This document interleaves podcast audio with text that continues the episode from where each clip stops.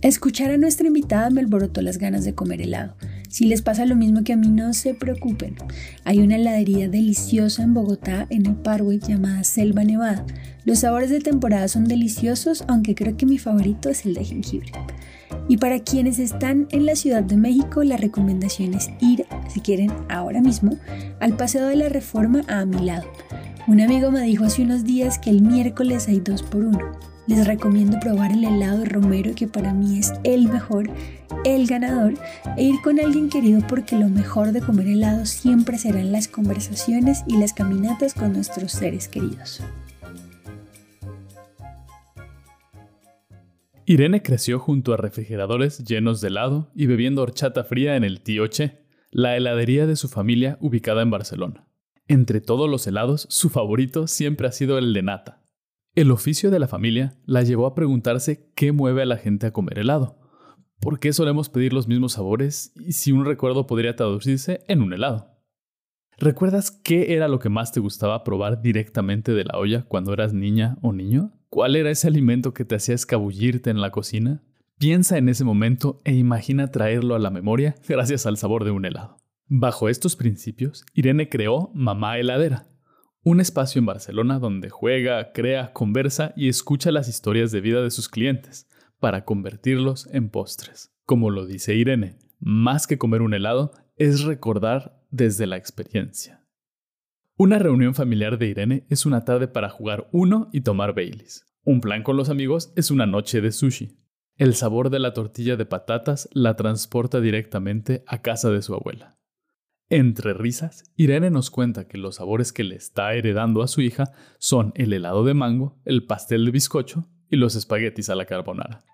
Me complace invitarlas e invitarlos a escuchar un nuevo capítulo de Catando Historias. Recuerden que pueden apoyarnos en nuestra plataforma de Patreon para que sigamos llevando a sus casas historias, sabores y olores. Hoy vamos a sumergirnos en la memoria de Irene Iborra,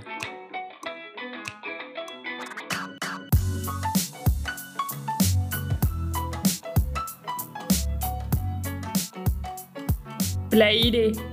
Ire, yo quería saber cómo fue crecer en el tío Che. Pues eh, yo tengo recuerdos preciosos de, mi infancia en la tienda. Ellos cuando hacían la horchata muchas veces estábamos mi hermana y yo jugando con la pulpa que quedaba de la horchata en el suelo y como si fuera una playa, por ejemplo, hacíamos eso, nos encantaba o en las ollas también cuando hacía mucho calor nos remojaban en, cubos también blancos de, estos que habían de, donde ponían la chufa remojo después. Mm, era muy bonito. Y los aromas los tengo muy presentes.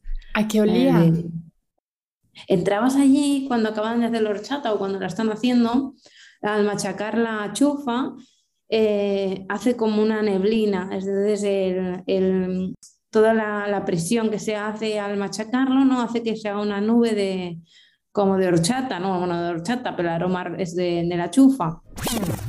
La horchata de la que nos habla Irene se elabora a partir de la chufa, tubérculo de la planta del mismo nombre. Se prepara con agua, azúcar y las chufas molidas, y se le puede condimentar con canela o cáscara de limón.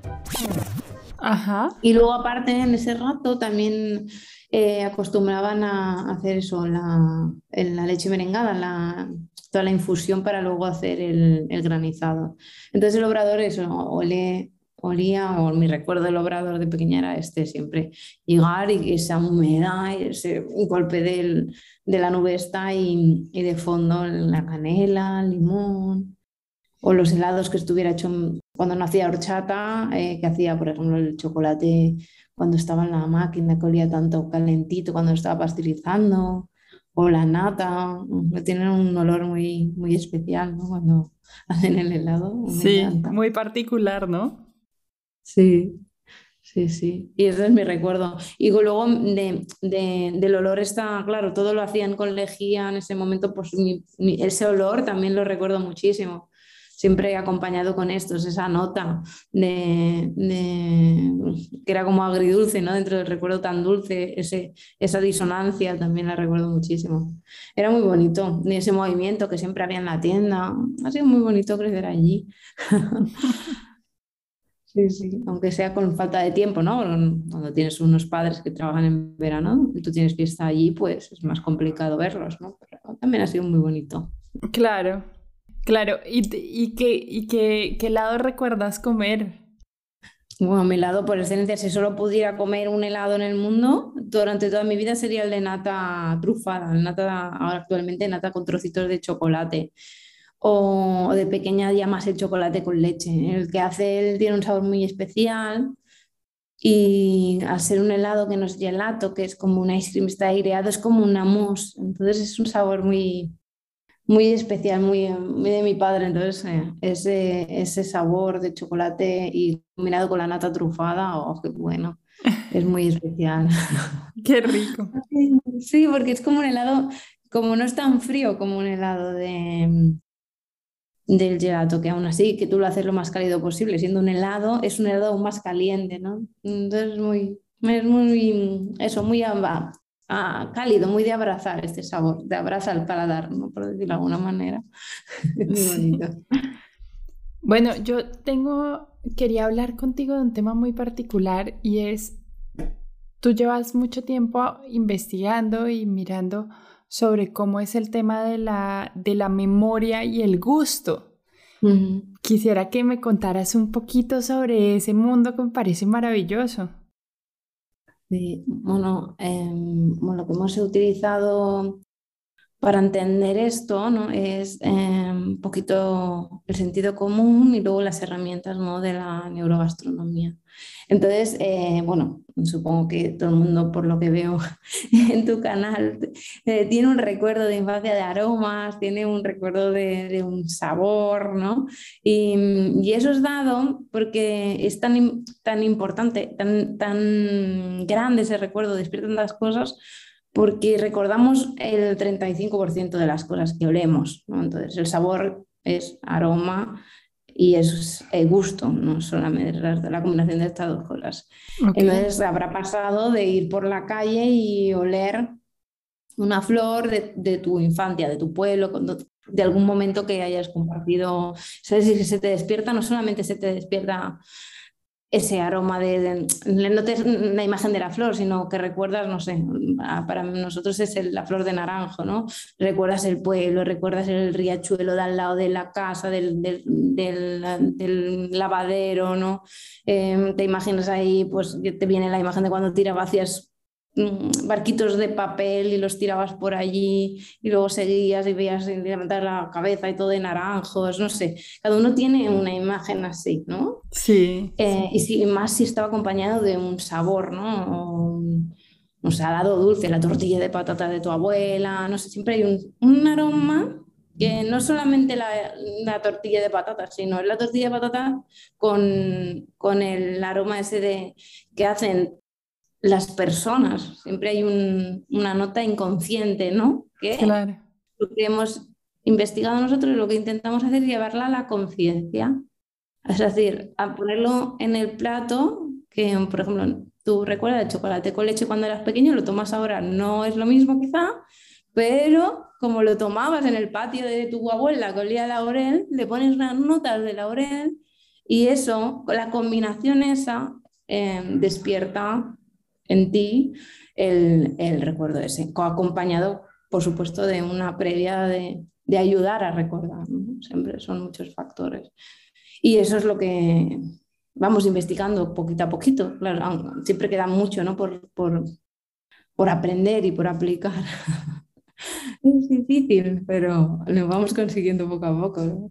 Wow, mira, con lo que acabas de decir, yo acabo de viajar a la finca de mi abuela, donde se cultivaban mangas que nosotros llamábamos mangas. Son unos mangos muy dulces y muy grandes. Mm. Y recuerdo comerlo así con la mano, sin cortar, como, como desprendiendo la carne de la pepa. Sí. Eh, untándome toda, absolutamente toda.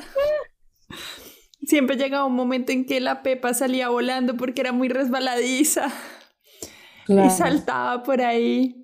Y, y esto siempre iba acompañado después, bueno, claro, vi en el baño porque ya estábamos muy untados. Y después de ese baño venía un, un momento de, de, del café, café en leche mm. y un pan de bono, que es un eh, pan tradicional eh, vallecaucano, ni siquiera colombiano, vallecaucano.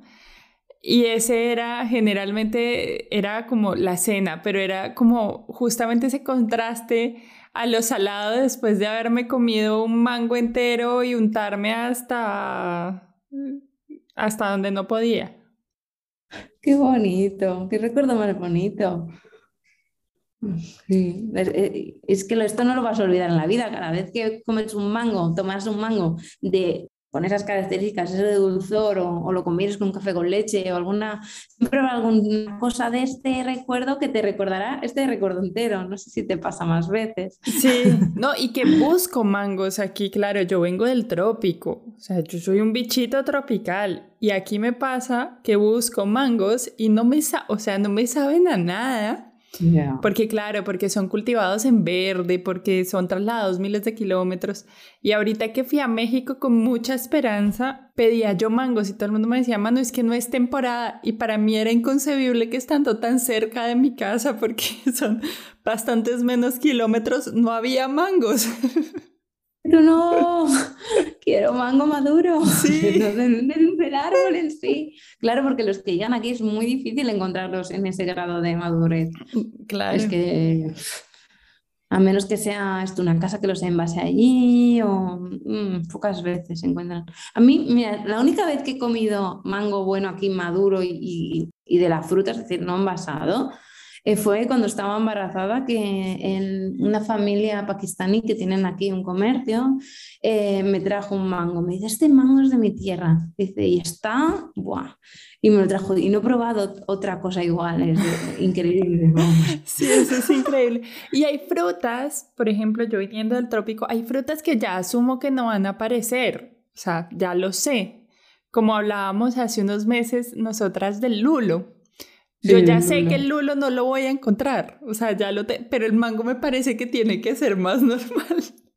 El lulo también es muy, muy difícil. Hay aquí una compañera, Natalia Ramírez, que tiene una heladería también en, en Barcelona, que ella sí que hace helado de lulo, por ejemplo. No, y tiene de vez en cuando. Es un sabor em, que hace poco, pero cuando la hace, eso, a gente que tiene este recuerdo de infancia es que le resuena muchísimo, claro. Es increíble, sí. Bueno, Ire, ¿y cómo ha sido, o sea, de dónde nace la creación de Mamá Heladera? Bueno, así todo un cúmulo de, de circunstancias. Todo empezó eso, investigando todo lo que pasa en la mente, ¿no? Cuando, ¿por qué? La gente viene a la tienda y hace siempre, pide lo mismo, porque, ¿qué, qué pasa allí, no? Los vecinos, que, la gente que va al tío Che, ¿sí? Sí, la gente que va siempre al tío Che y piden lo mismo. Eh, yo mm, he estado 10 años en el obrador y de vez en cuando pues hacía una innovación, ¿no? Pues presentaba una, una variante del helado. Bueno, no podías cambiar nada, no, no tenía nada de éxito, porque a menos que viniera una persona nueva, pero la persona de toda la vida quería el mismo sabor que cuando eran pequeños, y cuando venían con sus padres, cuando venían con sus abuelos. Entonces, claro, había ahí una pregunta, ¿no? ¿Qué, ¿Qué, mueve a la gente a tomarse un helado? Pero un minuto, esto además tiene un agravante porque esas personas ahora llevan sus hijos, ¿no? Y quieren que esos hijos tengan ese recuerdo, ¿no? Exacto, exacto, exacto, tal cual es. Con la leche merengada, igual que siempre, con la horchata, igual de siempre, la, el helado de mi padre, igual que siempre. No puedes cambiar nada porque es el sabor familiar. ¿no? Claro, es un recuerdo em, que, es como, como si tú hicieras una receta de padres a hijos, pero una cosa externa que se mantiene, que ha durado, bueno, pues desde tus abuelos que, que, ya tenían este sabor, es algo familiar. No, es, no, es, ya nuestro, es que es suyo, entonces no se puede cambiar. No, no cabía ninguna, ninguna cosa nueva. Y la pregunta era, ¿y la gente nueva? ¿Este sabor es que no es de su infancia. ¿Cómo podemos hacer para ir añadiendo a esta cultura del pueblo, gente de fuera? ¿no? ¿Cómo, ¿Cómo haríamos para despertarles este sentimiento a personas que no están aquí, que no han crecido aquí? Y entre esta pregunta y una de hace 10 años de, bueno, si tengo que recordar una caja entera de especias eh, y no, es decir, ¿cómo lo puedo hacer de una manera muy fácil? Pues eso, pues uniendo un recuerdo a cada olor, ¿no? A cada aroma. Entonces, si yo lo puedo hacer de una manera consciente, eh, es decir, si un aroma me despierta un recuerdo y eso es fácil de recordar porque tengo esta asociación y lo he hecho consciente, yo después, si alguien me explica un recuerdo, me dice los aromas y lo hago un helado, ese aroma le va a despertar no solamente ese recuerdo, sino lo está oliendo, ya no lo está haciendo desde la memoria, lo está oliendo en el momento, lo ha recordado previamente, eso se le va a despertar toda una serie de detalles que de otra manera no va a llegar, porque es el aroma de su infancia. Aparte, le honras el recuerdo, llegas allí, tienes su, su historia, tienes su nombre, ¿qué va a pasar si hacemos eso? Y bueno, y ahí empezó, empezó todo fue, esas dos preguntas fueron las... Como la chispa. La chispa, sí. Y luego error acierto, mm, entender los sesgos cognitivos, que, cómo podíamos hacerlo para que se entendiera, cómo simplificarlo para poderlo hacer semanalmente. Y eso es lo que hemos ido contestando y, aplicando. ¿no? un poquito. Bueno, ahora, ¿qué historia se ha traído Mamá Ladera? ¿Qué, qué recuerdos ajenos de otras personas se ha traído mamaladera? Ha habido muchísimos recuerdos. De, mira, de generales al principio hicimos para abrir, ya no teníamos aún sabores concretos porque aún teníamos que hacer como una conexión, ¿no? Primero una presentación de lo que vamos a hacer, ¿no? Entonces preguntamos recuerdos generales. Y, y, uno de ellos era pues la croqueta, la bechamel, los canelones, ¿sabes? Cuando lo estaban haciendo, que iban con la cuchara y lo cogían de la olla cuando estaba ya que habían volcado, que lo estaban haciendo. Claro. Entonces esto hicimos el helado de bechamel de, de este recuerdo. Y a mucha gente le ha removido muchísimo el, la bechamel fría, ¿sabes? Es que ahora ya no, no no sé, no te permites a veces jugar y hacer estas gamberradas cuando, ¿sabes? De pequeño, claro, ir a comerte la olla fría, ¿sabes? De, la, de que ha quedado ahí, ya tienes un poco de conciencia y dices, bueno, es que ya lleva ahí un rato, De pequeño lo hacías.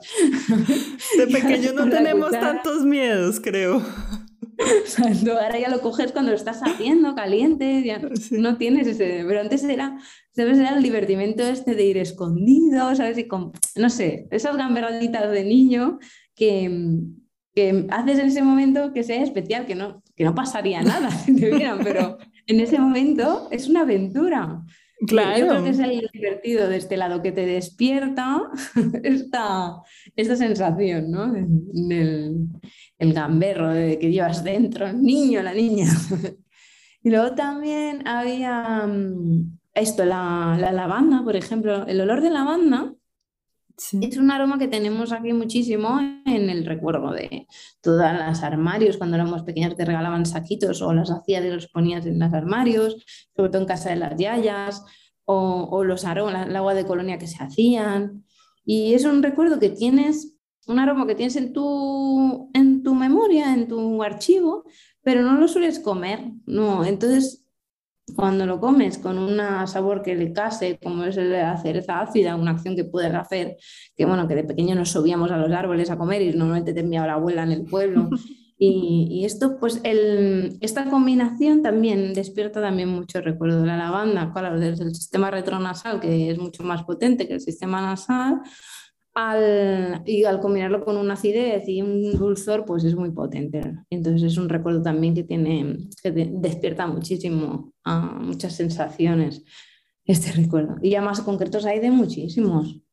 Uy, uno de, hoy hablábamos de uno de, que hicimos en verano que se llamaba Gloria Pura era una, una señora, que no le, una niña, que, que, decía que de pequeña pues no comía verduras, no había manera que comiera verduras, no, bueno, su familia desesperada, y entonces decía, pues lo único que le gusta es el puré de, de frutas, de plátano, zumo naranja, eh, y galleta María, ese que se hacía de pequeñitos, este, estas papas, ¿no? De papillitas, ¿sabes? Y le echaban tomate ahí, le echaban tomate y le iban enseñando las verdurillas ahí en el esto. Y ella recuerda ese sabor eh, de una manera muy, muy curiosa, porque claro, era lo, de lo único, comía muchísimo porque era la única manera de comer, bueno, tomates o alguna verdurita que le ponían. Y cuando se lo hicimos, se emocionó muchísimo. Dice, es que, es, es, que es, un, es un matiz pero es que es el sabor de mi infancia, no es lo que es, sino todo el momento que se hacía, que me preparaban esto para mí, ¿sabes? Porque no comía de otra cosa. De pequeños somos especiales, nos hacen estas cosas de mayor no, no se permite eso en un adulto. Entonces volvemos con ese, en ese sabor, ella volvía a ese momento. Es, no sé, es, mm, es, más que un helado, lo que vienen a hacer no es eso, ¿sabes? Es recordar desde la experiencia y de volver también a ser el centro de una cosa que ahora es difícil. Entonces, son diferentes factores con los que jugamos en, en aquí. Y siempre desde el divertimiento. Como, no sé si, si os fijasteis que no, no hacemos helados por como te piden uno y lo hacen, sino que tenemos muchos recuerdos que nos han regalado y nosotros seleccionamos según lo que haya de fruta, según el humor que tengamos. Es decir, es, la creatividad está libre para poder hacer de esto siempre una cosa bonita. Claro. Entonces, es, eh, es especial cuando te cogen, es como cuando se crea esto, porque da la casualidad que te lo han dado, da la casualidad que lo has escogido y se da esto. Entonces se hacen momentos especiales así. Es lo que intentamos hacer, ¿no? Es más del sabor. Claro, es como, es un permanente viaje en el tiempo. Sí, sí, y es volver a ser niño, a jugar, a jugar por todas las partes. Sí, sí. Y, pero por el otro lado también tienen experiencias de gente que ha logrado y los ha llevado a ustedes a viajar a otras latitudes, ¿no? Sí, hay recuerdos de todo el mundo. Em, hemos eh, replicado un helado iraní de sed. Seban explicaba que de pequeño comía un helado que era azafrán y agua de rosas y llevaba como un veteado crujiente de nata. Y claro, lo replicamos igual. Dijo, oh, bueno, es el sabor de mi infancia. Es que es que aquí es imposible de encontrar este sabor. Es que me habéis llevado a casa tantos años que no hacía, que no, no iba. O, o, con las, o si alguna vez hemos hecho alguna fruta tropical de piña o mango también. Claro, vuelves a casa. Total, total. Eh, tú me contabas también, yo te contaba que mi papá trabajó durante una época con, los con las cacaoteras de Tumaco y me contabas que también tuviste un caso con el cacao, ¿no? Sí, con el, Elizabeth cuando probó el helado de Tumaco, dice, ah, esto sabe a mi casa. Dice, le falta una cosa, le falta, es decir, le faltan mm, el toque calentito, ¿no? Y, y, qué era el toque calentito? Era la nuez moscada y la canela, con un poquito también... De cardamomo, seguro. De cardamomo. Esa es una región muy cardamomera. Me gustaría hacer una nota muy rápida sobre el cacao de Tumaco, de la costa pacífica de Colombia, en donde especias muy típicas de su gastronomía son precisamente la canela, el cardamomo y la nuez moscada, mismas que mezclan para hacer un chocolate caliente delicioso. Se los recomendamos. Y bueno, eh, lo probé y dijo, ¡wow! Dice, muchas gracias, me habéis hecho ir a casa, ¿sabes? Es que es el sabor de mi abuela, me lo preparaba calentito. Se hacen momentos muy especiales. Es, Qué belleza. Mm, y sobre todo cuando estás lejos de casa. Supongo que es de agradecer volver no solo a tu infancia, sino que también a tu casa, a tu país, a tu, a tu paisaje. Bueno, ¿sabes? No es... Yo creo que es más una cosa de paisajes que no cosa de países, ¿sabes? Completamente. De paisajes y de, de, cocinas, de estilos culinarios. Claro, claro. También por comunidad, por ejemplo, la comunidad afropacífica colombiana consume mucho el cardamomo. Sí. Pero tal vez la región andina no lo hará tanto. Entonces también hay un tema ahí que a veces ni siquiera es de país, sino de región, porque seguramente si nos movemos por el Pacífico hacia Ecuador, haya comunidades que consuman también estos, estas especies.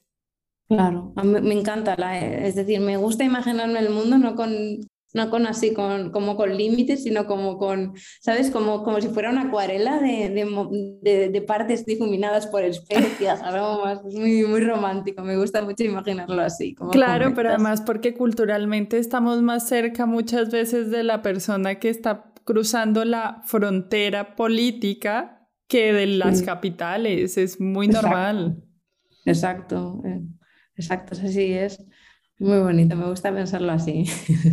y sí que llegas. A, a mí me gusta mucho, no sé, eh, estuve viajando hace muchos años, eh, durante meses, y viajaba y comías cosas de allí, y te gustaban, pero cuando podías y cocinabas algo de tu casa o encontrabas a alguien que te cocinaba algo muy parecido a, a, lo que a ti te recordaba, se te despertaba un, ¿cómo decirlo? Como un pause, como un momento de, de como casa, como pero sabes en los videojuegos que llegas, o una base en el béisbol, que llegas ahí y como que que plantaba raíces un momento y eso te permitía continuar. Es decir, perdías esa soledad, eh, no sé cómo explicarlo, de raíz, de, bueno, de, no sé, cuando viajas sabes esa sensación que a veces necesitas volver. Cuando migras, siempre necesitas poner un pie allá un ratico y regresar. Esa sensación, sí, eso lo da la comida también. Sí, yo... Yo le alegué a mi esposo que este fin de semana hay que ir a comer a un restaurante colombiano, por ejemplo. Exacto, es que te da esa pausa y te permite seguir. Es que los sabores, mira, fíjate, la, gente que pierde el aroma, ahora por ejemplo con el COVID, que hay un montón de personas que han perdido el aroma, esto les borra una parte de su recuerdo de su infancia, es decir, no les permite hacer esto. Es muy, muy, muy potente lo que te dan los aromas. Son parte de nuestra historia y de lo que nos explicamos. Y si pierdes esto, es como si te borraran una parte del pasado. Y, entonces eh, lo puedes utilizar en positivo, como decimos lo de viajar, pero cuando te lo quitan, te, roban toda esta cosa. Es decir, es muy, muy fuerte. Claro. no se consciente hasta que no te pasa. Porque además cuando te borran un poquito de esa memoria, también te están quitando un poquito de la identidad y esto se vuelve una bola de nieve muy grande. Exacto, exacto, sí, es así. Por eso es tan grave, no solamente por el placer que produce en la actualidad, sino por tu, la, eso, la, el borrar la identidad, lo que tú dices, exacto, es así. Sí, muy fuerte. Ire, yo quisiera seguir hablando, pero eh, voy a entrar en materia de las preguntas de respuesta rápida. ¿Te parece? Vale. Ya para ir cerrando. ¿Qué fue lo último que preparaste? Lo, último que cociné ayer fue, fue, bueno, la última cosa que he hecho es un café, eso sí. La única la última cosa que he preparado de cocinar han sido unos palitos de queso, de rebozaditos. Eh, qué rico. Sí. ¿Qué es infantable en una reunión de amigos o familia?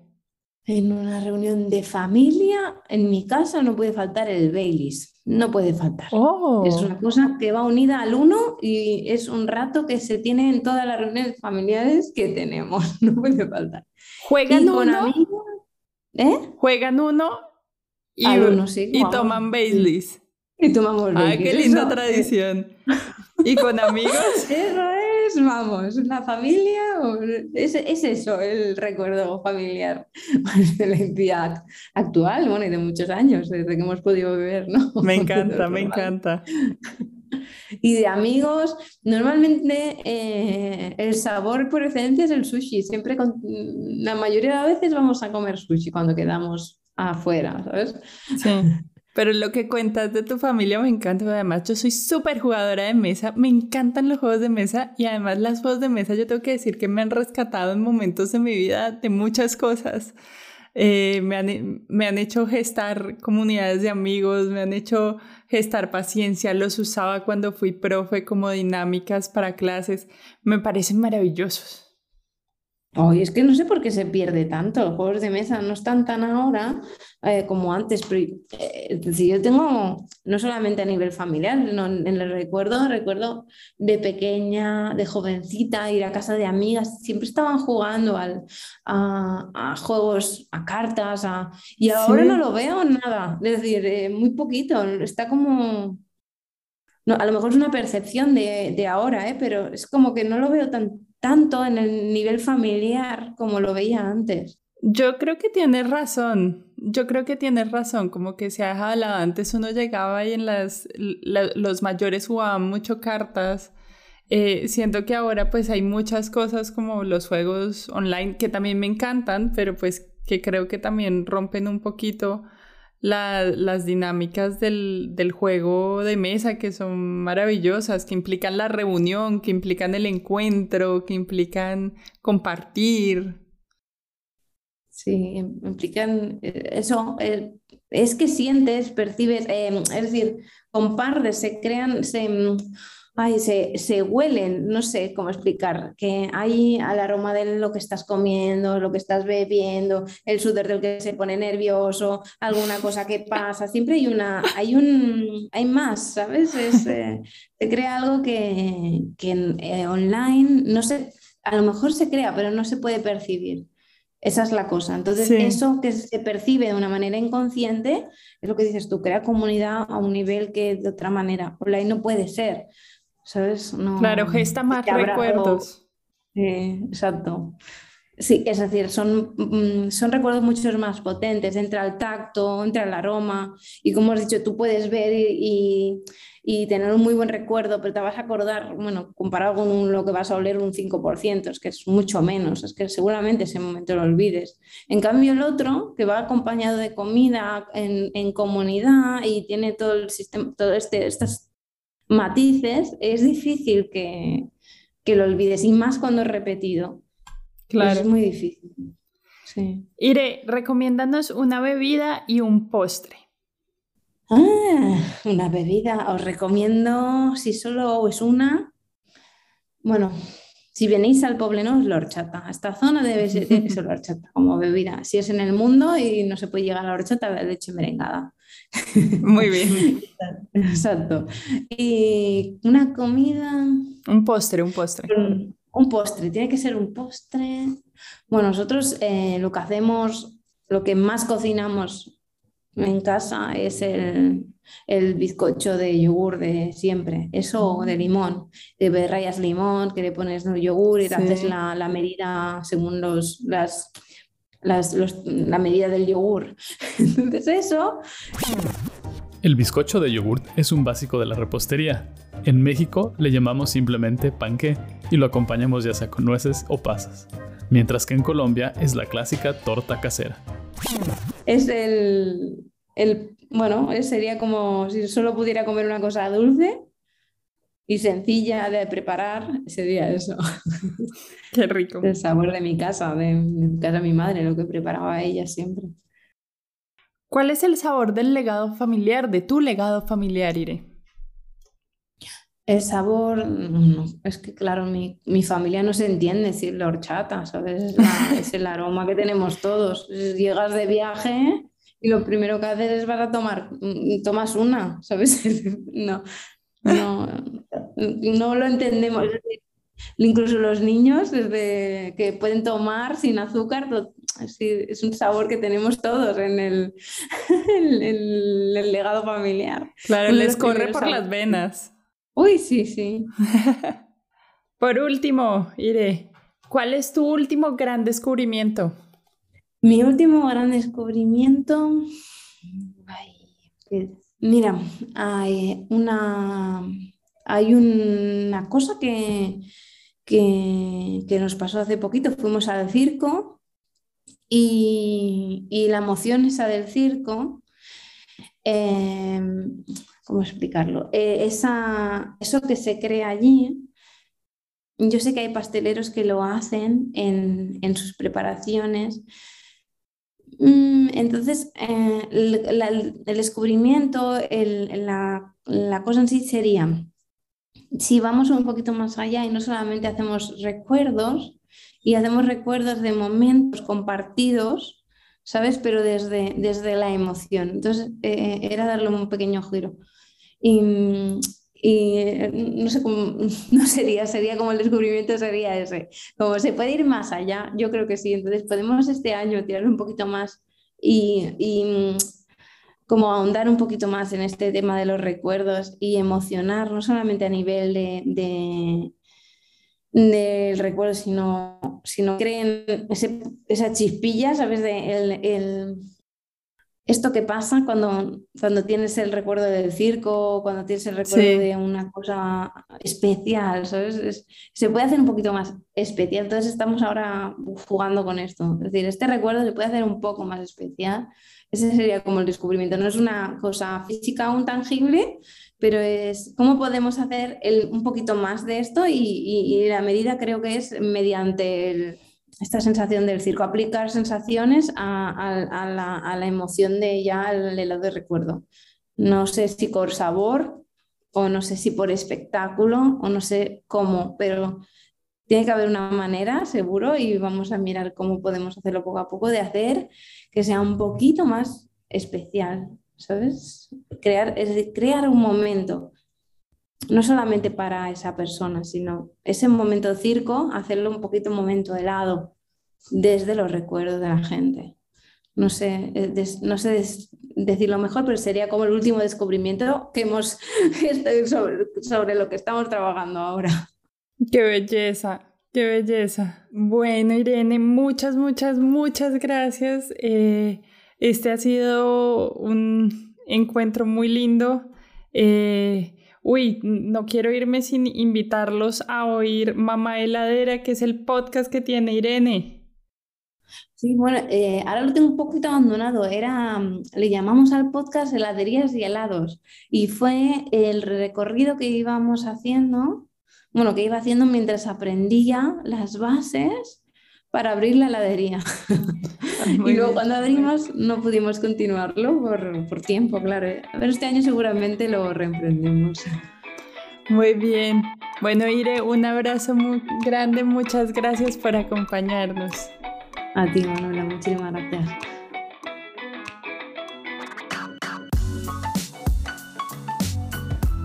Hola, hola, soy Sara Bautista y estoy a cargo de una sección del podcast que me encanta Aquí le vamos a dar las gracias a cada una de las personas que hace parte de nuestro Patreon porque gracias a su apoyo este podcast sigue creciendo.